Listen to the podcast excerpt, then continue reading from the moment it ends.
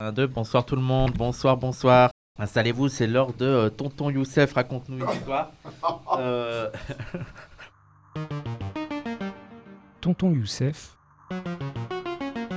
Un entretien réalisé par Wissam Gzelka pour Parole d'honneur. Antiracisme politique, lutte pour la Palestine, Youssef Boussouma nous raconte sa vie militante. Un podcast édité par Jean 2000. Je suis donc j'ai grandi dans une ville dans une ville de, de banlieue, une grande ville de banlieue, Argenteuil, ville communiste à l'époque. J'ai je suis vraiment un enfant de du de ce qu'on appelle le communisme municipal, euh, qui était pas si mal que cela, hein, parce que je parle bien du communisme les municipal. villes rouges, c'est Je ça parle les- je parle les- pas de, de l'aspect idéologique. Comment? Les villes rouges, là, les banlieues rouges? Ce qu'on appelle les banlieues Les rouges. banlieues rouges euh, qui se caractérisait. Alors moi, j'étais pas du tout parti communiste, hein, la question n'est pas là, mais mais mais une la gestion communiste à l'époque était vraiment excellente. Et, et, et on ne parle jamais de cela, c'est qu'on parle toujours du parti communiste, etc. Mais si un, un jour, ce sera intéressant de parler de, de la gestion municipale des, des- communes, parce que il y aurait vraiment, vraiment c'est extrêmement intéressant.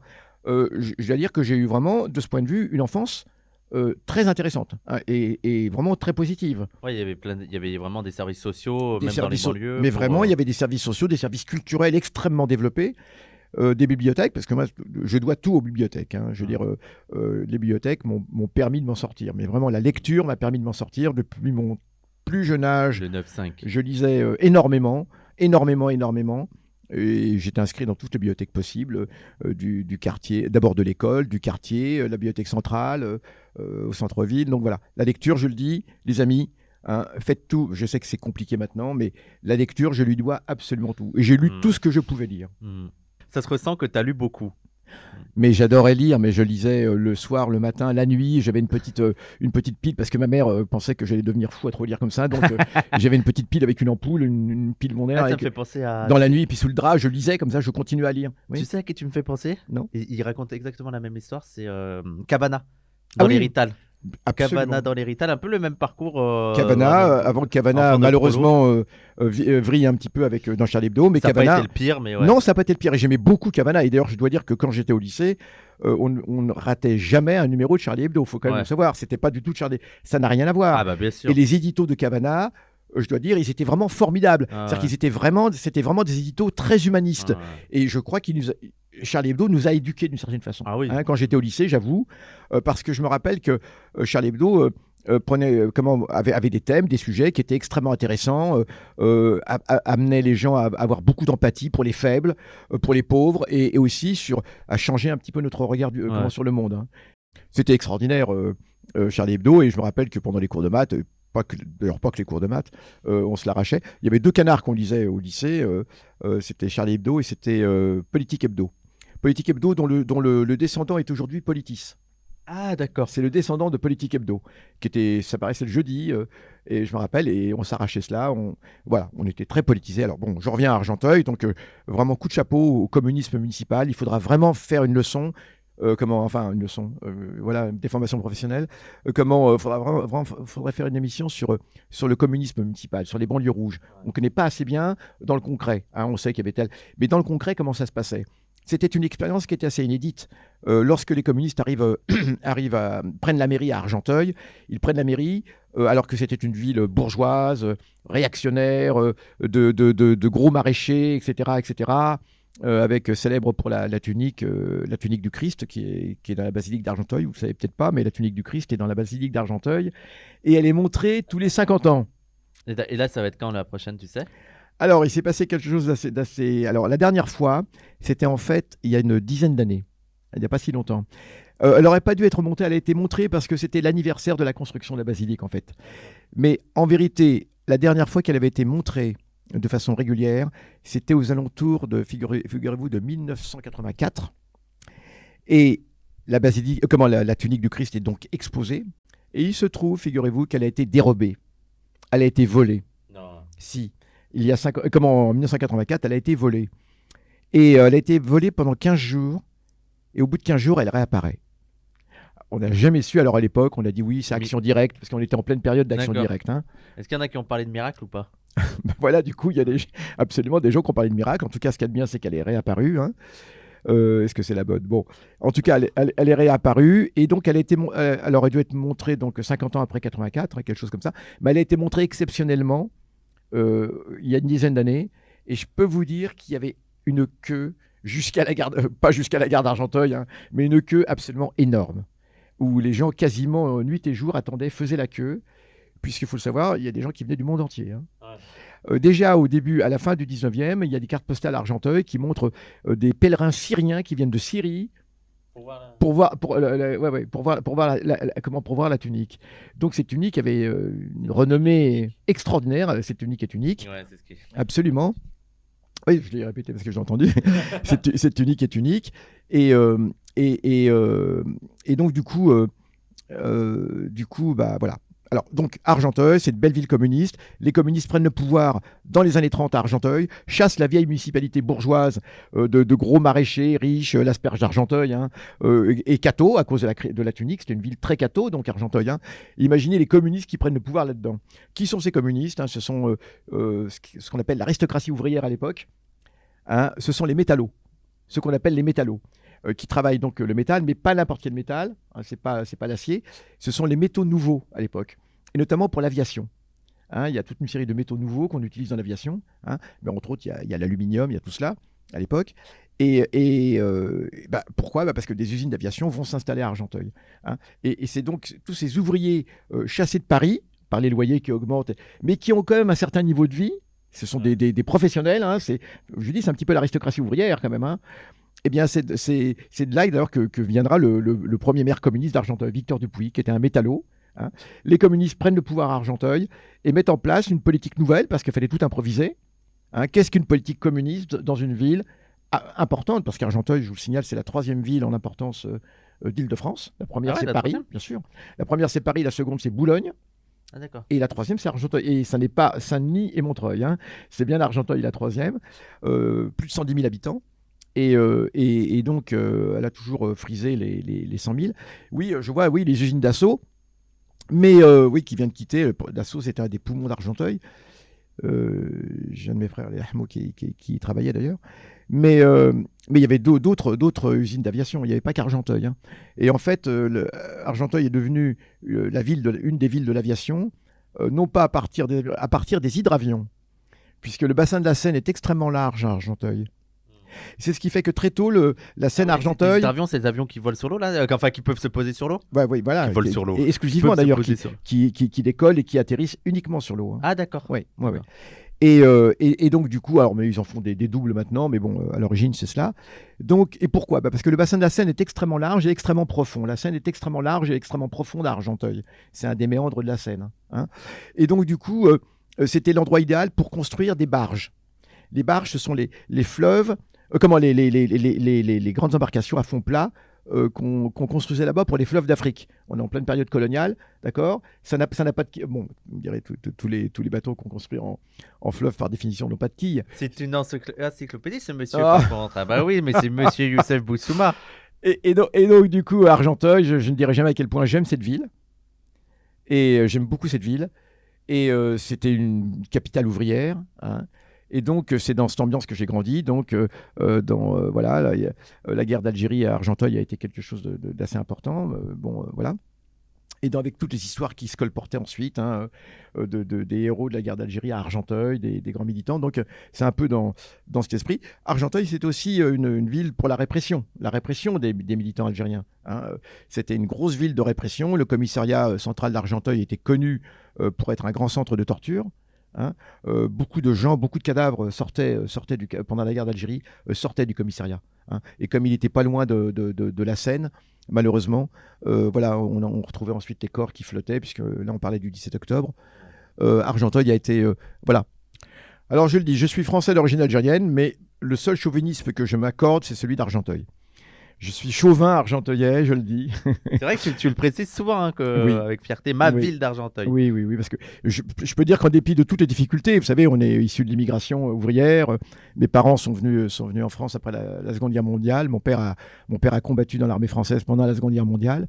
Et euh, il, a été, il a été prisonnier, il s'est évadé d'ailleurs, euh, il s'est évadé d'un camp allemand, il a rejoint, enfin bref, la zone sud.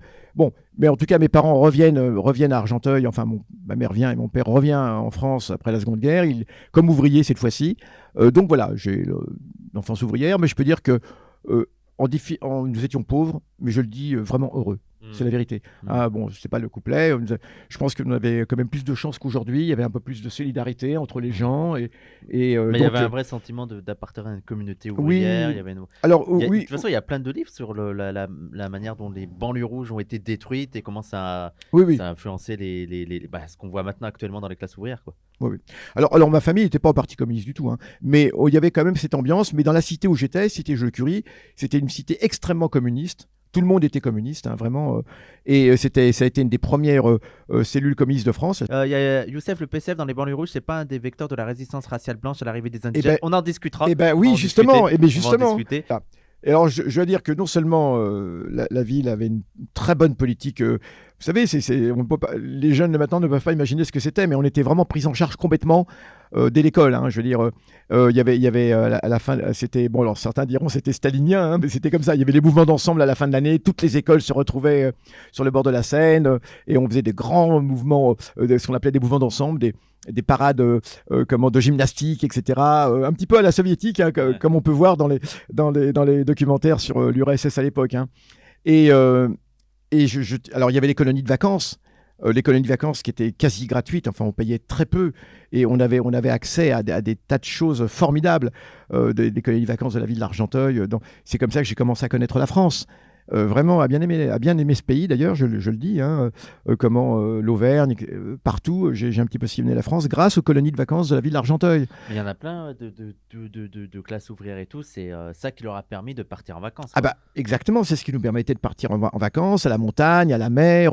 J'ai appris à faire de la varap, de l'escalade, donc grâce à un camp, un camp de, jeunes du côté de Chamonix, à Argentière. Euh, J'ai eu des directeurs de colonies de vacances, des gens formidables. Alors évidemment, même si à l'époque euh, on, est, on était taquins, vous vous en rendez compte, mais avec le recul, je me rends compte que c'était tous des gens formidables. Euh, certains avaient fait, avaient, avaient, avaient fait la résistance, même ils étaient sur le, un petit peu âgés, mais ils avaient quand même fait la résistance. Donc il y avait encore tout cet esprit et cette, cette mémoire de la résistance euh, de- dans la ville d'Argenteuil. hein, euh, qui a- la résistance d'Argenteuil a été extrêmement importante. Le maire, le maire d'Argenteuil lui-même est devenu un grand résistant. Et surtout, surtout le député d'Argenteuil, c'est le fameux Gabriel Péry. D'accord. Eh ben oui, le, c'était le député d'Argenteuil, d'Argenteuil-Beson, et vous connaissez tous Gabriel Péry, j'espère, hein, qui sera fusillé. Euh, je, le dis, je le cite souvent en exemple, parce que de, un exemple d'abnégation, Gabriel Péry est quelqu'un qui a été fusillé, qui aurait pu avoir la vie sauve. Il était député communiste. C'était le responsable de la, euh, de la rubrique étrangère de l'Humanité, d'ailleurs, du journal L'Humanité. C'était pas rien. Et, euh, et un des très rares journalistes, et là je le signale, qui a, pris, qui a défendu la cause palestinienne avant la Seconde Guerre mondiale. Dans un article qu'on retrouve en ligne, que je vous conseille comment de, de lire, hein, où Gabriel Péry a écrit un article formidable sur la Palestine. C'est, on est en 36-37, au moment de la grande insurrection palestinienne. Hein. Eh bien, Gabriel a écrit un, un article formidable dans lequel il dénonce euh, les accusations euh, contre la cause palestinienne, euh, disant que non, c'est pas du tout antisémite, qu'au contraire, c'est une lutte anticoloniale, anti, anti-britannique, anticoloniale, etc. Et voilà. Je, je vous donnerai les références. Cet article est extraordinaire. Enfin, enfin, Gabriel Péry, qui est donc le député de, de ma ville, et, et d'ailleurs j'ai Beaucoup de rues à son nom. Il y a des gens qui beaucoup, bien sûr, bien sûr, j'ai habité à côté de, donc de, la, de, de la statue, du monument à Gabriel Péry. En tout cas, voilà, j'ai grandi dans la cité Je le Curie. Ensuite, euh, je me suis rapproché du centre. Il y a, il y a la Mayoche qui dit maintenant la politique de la ville d'Argenteuil a bien changé pour les écoles depuis Doucet et surtout Mot- Ah, mais ça n'a rien à voir. Non, mais on, on dirait un mot parce que même le Parti communiste lui-même ensuite a évolué de façon euh, terrible, de façon dramatique. Hein. Attention, je ne dis pas tous les militants. Euh, le Parti communiste argentin, ensuite, il va imploser. Il va littéralement imploser avec, avec une fraction qui va rester très très bien, qui va essayer de reconquérir la ville. Euh, on est du côté de 2000, des années 2000, hein, et qui va réussir à reprendre la ville. Mais la ville euh, était au plan financier, enfin, je ne vais pas vous embêter avec ça, mais disons que la droite va finir par le, pa- le Parti socialiste, avec un certain Manuel Valls. Ah, il, est, il est d'Argenteuil? Bah, J'ai connu Manuel Valls à Argenteuil, les amis. Mais euh, lui, il n'était pas à Ivry Mais après, il Mais dans le sud mais ah, il est non, il est parti à Évry après Argenteuil. Mais c'est en fait. euh, D'accord, d'accord. Parachutage ou. C'était les magouilles du PS. D'accord. Et et puis il avait, mais attention, euh, comment euh, euh, Manuel Valls à Argenteuil, c'était un petit, un petit conseiller municipal à qui on mettait des tapes dans le dos comme ça en disant bon alors Manu, euh, c'était comme ça alors. Est-ce que c'était là où il avait fait le truc pour la Palestine? Non, pas du tout, c'était à Évry. D'accord. Et d'ailleurs j'y étais aussi au truc de la Palestine. Bon, ça on en reparlera à Évry parce qu'il y avait un comité Palestine très important à- à Évry que Manuel Valls soutenait au, au début. Mm. Bon, alors, toujours est-il que j'arrête de vous embêter avec Argenteuil, mais c'est une ville formidable, vous l'avez compris. Spécial salut pour tous les instituteurs que j'ai eus, qui étaient vraiment des gens formidables, je le dis, hein, qui étaient évidemment tous communistes, hein, mais qui qui, qui le disaient pas, mais c'était, euh, mais c'était, partout. voilà, exactement. Donc euh, j'ai eu des, des- des- des instituteurs formidables, je le dis bien, qui étaient emplis d'humanisme, etc. Donc c'est à Argenteuil que, que je vais faire mes premières armes en termes de militantisme. Euh, au, dans- au lycée d'Argenteuil, au lycée euh, qui s'appelle Georges Braque maintenant, qui s'appelait Victor Puiseux à l'époque. Et, euh, et bah voilà, c'est au lycée que je me suis politisé. Et toujours pareil, grâce, grâce à la lecture. Et puis c'était l'ambiance. hein. L'ambiance était à la politisation. Quand on croisait quelqu'un, un jeune, on lui demandait pas s'il était, on lui demandait pas d'abord s'il était d'extrême gauche. On lui disait de quelle organisation tu es proche Ouais. directement. Sachant qu'il était. Forcément d'extrême gauche. Ouais. Forcément d'extrême gauche. Et ça, c'était quelque chose d'assez incroyable. Et d'ailleurs, c'est grâce à Beson, qui est un petit peu le, satellite euh, urbain, sans que ce soit péjoratif, d'Argenteuil, hein, qui est beaucoup plus petit qu'Argenteuil, mais c'est par Beson qu'Argenteuil est devenu communiste. La base arrière pour la conquête de la ville par les communistes euh, du coin, ça a été Beson. hein. Euh, ça a été Beson, et d'ailleurs, Gabriel Péry était député d'Argenteuil-Beson. hein. Et- et Beson est resté communiste, hein, absolument reste communiste, et, et Beson a été extraordinaire, et surtout par rapport à la Palestine. Beson est absolument formidable. Le maire lui-même de Beson a été poursuivi. Euh, Spécial euh, salut à cette ville de Beson que j'aime beaucoup. Alors c'est une ville qui est évidemment une ville industrielle, etc. Au départ très industrielle, qui a beaucoup moins d'histoire que bon. Eh bien donc c'est au lycée d'Argenteuil que j'ai fait mes premières, euh, mes premières armes euh, de militant. Euh, et d'ailleurs j'ai choisi ce, ce lycée, C'est au lycée que tu as commencé à Oui. militer? oui, dès la, dès la classe de seconde. Donc là, là, pour résumer, jusqu'au collège, enfance cool. le cool, collège, mais avec, avec quand même, oui, alors le collège, mais bon, alors euh, on n'est pas beaucoup d'arabes. Il y, a- il y a quand même quelque chose, c'est que on était très peu d'immigrés, au, on était très peu d'immigrés au collège, et j'ai, j'ai- j'ai d'ab- il a fallu d'abord que je coupe avec mes copains de la cité. Je crois que c'était un des événements les plus durs de ma vie, un des, un des, un des moments les plus durs de ma Pourquoi vie. il va falloir que tu coupes avec. euh, Bah parce que mes copains de la cité n'allaient pas au collège. euh, ils- Ah, d'accord. c'était la voie, c'était la voie professionnelle. Oui, c'était comme ça. Avant, c'était euh, après, après le, le- le cours moyen 2, euh, en fonction de, vos résultats scolaires, vous alliez soit euh, vers le, collège, hein, euh, le collège d'enseignement général, ou soit vous alliez vers ce qu'on appelle les fins d'études. Fin d'études 1, fin d'études 2. C'était deux années ou une année ou deux années en attendant d'aller dans ce qu'on appelait les CET, collège d'enseignement technique. Ça, c'était la voie professionnelle, ce qui correspondrait au, au lycée pro aujourd'hui. hein. Mais à l'époque, non. Euh, si vous alliez au collège, Ouais, bon, C'était avant le collège unique. euh, voilà, etc., etc. Donc du coup, euh, du coup, quand alors, vers l'âge de, de 11 ans en fait, hein, 11 ans, j'ai dû que- j'ai dû quitter mes copains. Là, ça a été un peu dur parce qu'on se retrouve dans un univers qui est très différent. Il y avait que des Français blancs, hein, c'est la, vé- c'est la vérité. Donc on, on perd ses codes, on perd ses codes, etc. On n'a pas du tout les mêmes, les mêmes références. Voilà. Et alors, plus encore quand j'arrive au lycée. Il faut quand même savoir que quand j'arrive au lycée, et indépendamment de, de, de blancs de, de, de, blancs ou de- ou d'indigènes, hein, enfin d'arabes ou noirs, euh, les noirs, il y, y a très peu de noirs à l'époque euh, dans ma cité. Il y a pratiquement aucun, aucun. hein, Je dis bien pas aucun. encore l'immigration subsaharienne Ah, pas du qui arrive, c'est Ah, beaucoup non, ouais, l'immigration. euh, Et, et- et alors donc du coup, euh, euh, du coup, euh, voilà, c'est- c'est- c'est- pour un jeune immigré, euh, un jeune issu de l'immigration, je veux dire, le plus dur c'est cela.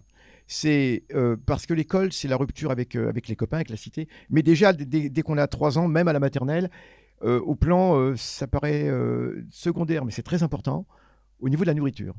La cantine, c'est une telle rupture avec la nourriture de sa maman et qui, qui n'a plus rien à voir. Et c'est vrai que le premier choc, c'est cela. C'est c'est d'abord la cantine municipale. C'est les, les cantines scolaires, je veux dire. hein. Voilà. Et le second choc, eh bien, c'est lorsque l'on passe au C'est vrai que c'est pas la même nourriture, c'est pas, Pas la du tout. même. euh, ouais, ouais, pas ça n'a rien à voir. Et pour un, pour un gamin, euh, je sais que je, je mangeais pas à la cantine parce que je- vraiment, tout, Qu'est-ce que c'est? tout me- non mais vraiment, tout me paraissait. Alors déjà les, les cantines scolaires, bon, bah, alors, bah, on, on comprend, les cantines scolaires, c'est pas non plus le, le grand luxe, hein. mais en plus, ça n'avait plus rien à voir. Bref, la- la- l'arrivée au collège pour moi est, est di- est difficile parce que je dois rompre avec mes copains. Et euh, oui, parce que le- la délinquance était quand même quelque chose d'assez important. Euh, et, et pratiquement tous mes copains deviennent des délinquants, sont en train de devenir des délinquants à l'âge de 11 ans. hein. On commence par les petits, on va s'amuser à ouvrir les voitures comme ça lorsqu'on est adossé contre les voitures le soir et, et qu'on est en bande. euh, voilà. Là, tu fais. euh, Est-ce que tu étais un, un proto-délinquant, Youssef? Pas du tout. Ah ouais, t'étais gentil. Ah non, non, pas du tout. euh, non, non, non, je crois que mais, mais, j'ai dû faire une tentative de vol d'un rouleau de scotch euh, dans, ma, dans ma vie. C'est tout ce que j'ai pu voler. Et tu as réussi à le voler? Je crois que j'ai dû le reposer ensuite. hein. Non, Ah, je l'ai pas trop-. Tu te euh, J'ai pas- trop Ah, coupable j'ai pas pu, ouais, ouais. Ouais. Mm. Bon, j'avoue que, que, que ma mère m'a quand même dès le début. euh, No comment. une des caractéristiques des villes communistes, c'est alors pas Argenteuil, c'est curieux, mais pratiquement toutes ces villes dans la banlieue rouge avaient, avaient des théâtres municipaux, dont certains sont très réputés jusqu'à aujourd'hui. Absolument. Hein. Euh, le théâtre Saint-Denis, théâtre Gérard Philippe, théâtre de Bervilliers. Euh, euh, non, il y, avait, il y avait vraiment des, une politique culturelle extraordinaire. Et les théâtres, euh, le théâtre de Nanterre, hein, qui, est, très connu. Et, donc, ces théâtres municipaux, c'est un des legs, c'est un des héritages de, de- ce communisme municipal qui, qui, qui s'est surtout manifesté dans la culture. La culture était l'élément fondamental du communisme municipal. D'accord? Euh, La culture et puis aussi le- tout l'aspect social, etc., colonies euh, de vacances. Et Ouais, autres. voilà, c'est ça. Et, et on, voit- on le voit maintenant où euh, il n'y a plus du tout ça et on voit que euh, à euh, pendant l'été, c'est impressionnant le nombre de- d'enfants qui ne partent plus en vacances en fait. Absolument. Il y a énormément Ah oui, oui, oui, oui, oui, oui, tout à fait. Bon, alors, je vais pas passer par la suite, on pourra, pourra reparler d'Argenteuil, mais le- malheureusement, le- le- la municipalité euh, va, va supporter très mal euh, le, le- le- Et le sport. la, la seconde génération, le sport, bien sûr, la seconde génération, troisième génération, et elle a loupé, elle a loupé un rendez-vous. Euh, les communistes d'Argenteuil, et pas que d'Argenteuil, ont loupé un rendez-vous euh, avec euh, aussi la question de l'islam, qui n'ont pas su, qui n'ont pas su voir comme étant un phénomène tout à fait normal, et surtout avec une population blanche qui de plus en plus, il y avait une désaffection, hein, ils perdaient des électeurs, ils avaient le sentiment de perdre des électeurs, enfin ils perdaient des électeurs réellement ouvriers, et ils, ils, ont rendu responsable de cela cette immigration, enfin ils sont tombés dans, le travers, dans les travers que l'on connaît, on pourra revenir dessus. hein. Et donc donc c'est surtout au lycée que j'ai commencé à me, à me politiser, à travers les lectures, hein. encore une fois ce sont les lectures, puisque non, non seulement il y avait un environnement politique extrêmement, extrêmement riche hein, à la fin des années 70, dans les années 70, hein, extrêmement euh, euh, important. Euh, 68. euh, Ah bah non, non, je suis quand même trop Non, jeune. mais euh, ouais, mais. euh, Ah bah, la presse avais des- 68. Des retours ou- Oui, bien sûr, bah oui, oui, bien sûr. euh, euh, comment, puisque 68, il y a eu quand même pas mal de choses. Alors les communistes ont quand même contrôlé la situation. Ils n'ont pas été complètement, justement, 68 s'est fait en grande partie contre les partis tra- traditionnels, entre autres le Parti communiste. hein. Mais il y a eu quand même des événements, bien sûr, à Argenteuil. voilà. Alors, euh, le drapeau rouge ici sur les cités, enfin des choses comme ça. Mais, mais, mais euh, cela dit, ce que je veux dire, c'est que il y avait une ambiance extrêmement politique, extrêmement engagée, et à tel point qu'on était convaincu euh, que la révolution, c'était pour bientôt. Que la, Mais vraiment. Et je me souviens très bien, c'est une anecdote que je raconte toujours, il y avait un animateur théâtre dans mon lycée, hein, qui était là pour... Le club théâtre était, était le, le- vivier des gauchistes, en fait, hein, dans mon lycée. C'était là que se retrouvaient tous les gauchistes, et c'était bon, voilà. Et c'est là que j'ai commencé à faire du théâtre, et c'est dans ce club théâtre que, euh, que, j'ai- que je vais me politiser encore davantage. Et, mais tout le lycée était politisé. Et après, je vais devenir donc moi-même euh, un, des, un, des, un des leaders politiques du lycée. Donc, alors, Et donc, lycée, tu t'es Alors, le lycée, ah oui, vraiment, tu as atteint un, autre Ouais. niveau de. oui, oui, c'est vraiment au lycée. D'ailleurs, je pense que, que pour beaucoup. Alors, non seulement en plus, on avait des, des- des profs qui étaient tous très politisés. Très politisés. Hein. Et ça Euh, parlait politique d'ailleurs euh, dans les lycées et tout, même avec les profs ou... euh, Énormément. Ah ouais? Ah oui, Parce oui. qu'aujourd'hui, nous, c'est tabou. Hein. Ah non, non, énormément. Non, mais il y avait une connivence énorme avec les professeurs. Dans, le dans mon lycée, il y avait ce qu'on appelait un comité de lutte. Hein, il y avait un comité de lutte lycéen. lycéen. D'emblée, il y a un comité de lutte permanent. Comité de lutte qui était chargé d'organiser les grèves, qui était chargé, etc. Donc, euh, quand je suis en seconde, moi, j'observe tout cela. Je suis au club théâtre, j'apprends beaucoup. Et dès que j'arrive en première, c'est moi un des principaux responsables de tout ce qui est grève, de tout ce qui est manifestation, de tout ce qui est tout cela. Et on avait, on avait un art pour mettre le lycée en grève euh, extraordinaire. On mettait le lycée en grève en deux temps, trois mouvements. Et on savait exactement comment mener une grève, comment organiser les choses, parce qu'on ne faisait pas les choses n'importe comment. C'était pas, euh, fallait assurer l'ordre. hein. On envoyait euh, un piquet de grève. Il n'était pas question que les gens sortent du lycée sous prétexte qu'on était en grève. Et on organisait euh, des réunions comment, politiques dans le lycée pendant, pendant, euh, pendant, pendant la grève. Euh, on prenait tout de suite possession de la, de la salle avec la Renéo pour tirer les tracts, très important. La Renéo, c'est la, La Renéo, c'était ce qui permettait de tirer les tracts là. Ah, d'accord. Hein, voilà, c'est pour c'est une machine qui permet de tirer des tracts comme ça. Ça marchait avec de l'encre comme ça. Et, et, et donc et donc on avait tout un savoir-faire. Et euh, aussitôt, il y avait toute une mémoire dans cette ville. Et lorsqu'on était en grève, eh bien aussitôt on partait en manifestation dans la ville. Et on avait tout un circuit qui était vraiment rituel, qui faisait le tour de toutes les usines d'Argenteuil. C'est une ville où il y a beaucoup d'usines à Argenteuil. hein. Les grandes, on en a parlé, mais beaucoup d'usines euh, moyennes qui faisaient de la sous-traitance. hein. Énormément d'usines.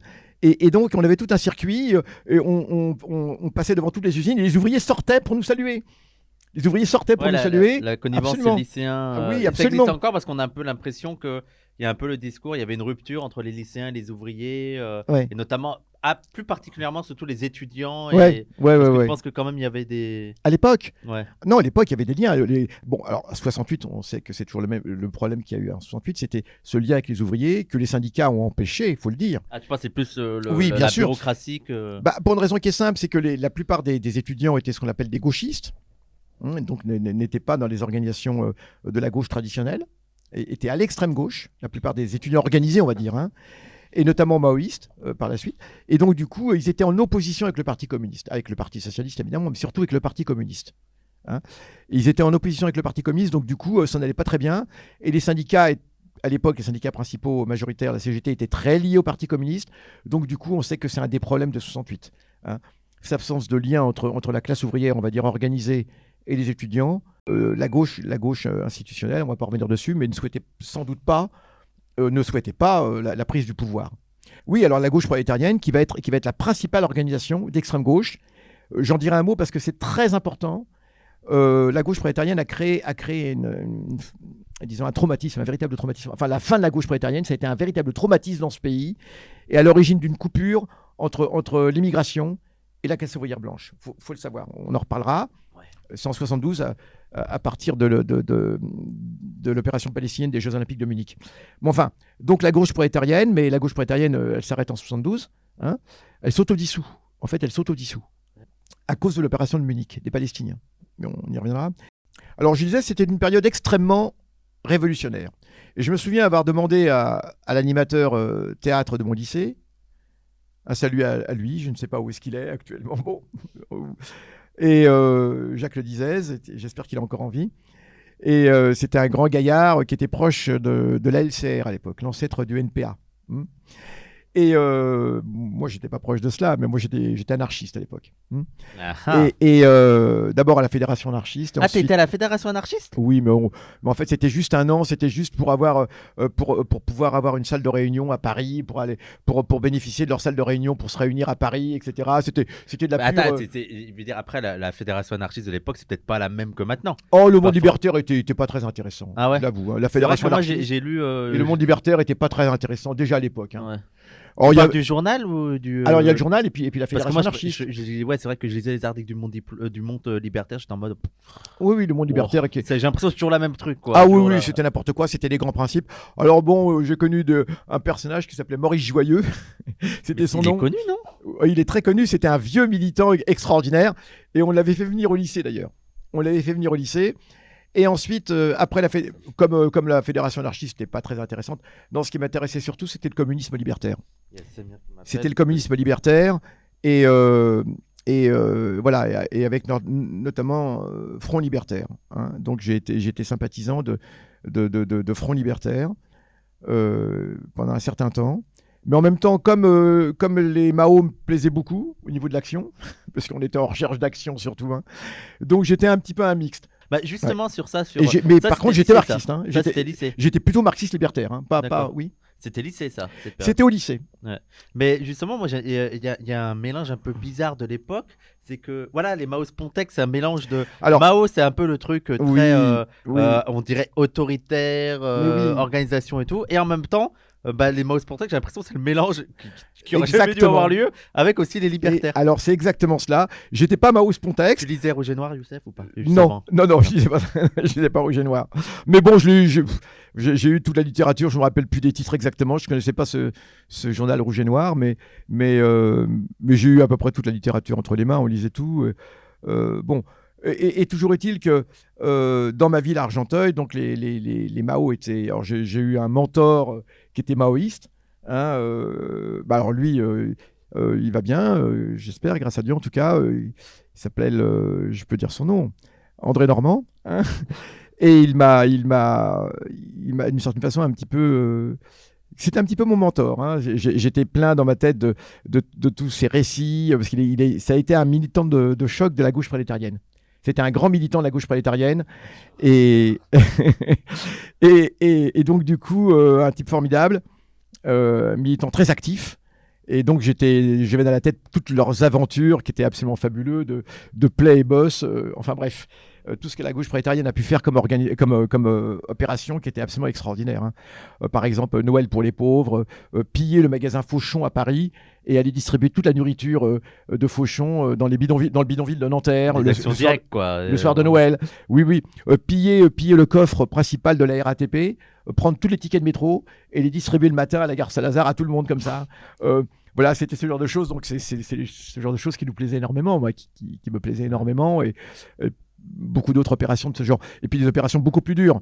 Euh, par exemple, lorsque Gesmar. euh, euh, comment, euh, comment, lorsque est arrêté, un des directeurs de la cause du peuple, le journal maoïste de la gauche prolétarienne, c'est l'attaque contre tous les commissariats de Paris. D'accord. Attaque comment Alors attaque euh, avec euh, des cocktails Molotov, attaque avec des, avec des, des lance-pierres euh, avec, et billes d'acier. Donc euh, les principaux commissariats qui sont assiégés, il faut, faut avoir ça en tête. hein. Lance-pierre et bidacé, c'est presque un flingue, quoi. Ah ben oui, oui, c'est quelque chose. hein. Oui, oui, tout à fait, tout à fait, tout à fait. Et, et c'était, et c'était, et c'était donc ça a été une opération. Voilà, c'était quelque chose. Alors, donc tout- tout- toutes ces tous ces récits, je les avais en tête. Et, et vous savez, c'est c'est toujours pareil. On se dit toujours qu'on va faire mieux que la génération précédente. hein. Ouais. C'était ça l'idée. C'était ça l'idée. Donc j'ai grandi dans, dans, tout- dans toute cette ambiance euh, de, mélange de communisme municipal, euh, d'extrême gauche, extrêmement active, euh, etc. Et donc c'est comme ça qu'au lycée, bah, je vais moi-même devenir, devenir militant, très, très, très, très impliqué. Et à l'époque, c'était surtout. Alors, c'était dans tous les domaines. Alors, on pourrait dire, parler d'intersectionnalité, hein. mais voilà. Et donc, la première fois que je vais être arrêté, je m'en tirais généralement assez bien dans les manifs, dans les grandes manifs à Paris. Alors, on commence à aller dans les manifs à Paris de plus en plus. Euh, Il y avait des, violences policières. euh, y a, le 1er mai, on, on loupait rien et on partait d'Argenteuil en bande. Bien sûr, sans, payer le train, sans rien payer, en grande bande. Personne ne- n'aurait osé nous dire quelque chose, de toute façon, à l'époque. hein. Et on partait dans les, manifestations en groupe joyeux. C'était extraordinaire. C'était extraordinaire. Extraordinaire. Vraiment une, enfance, une jeunesse euh, formidable, je le dis.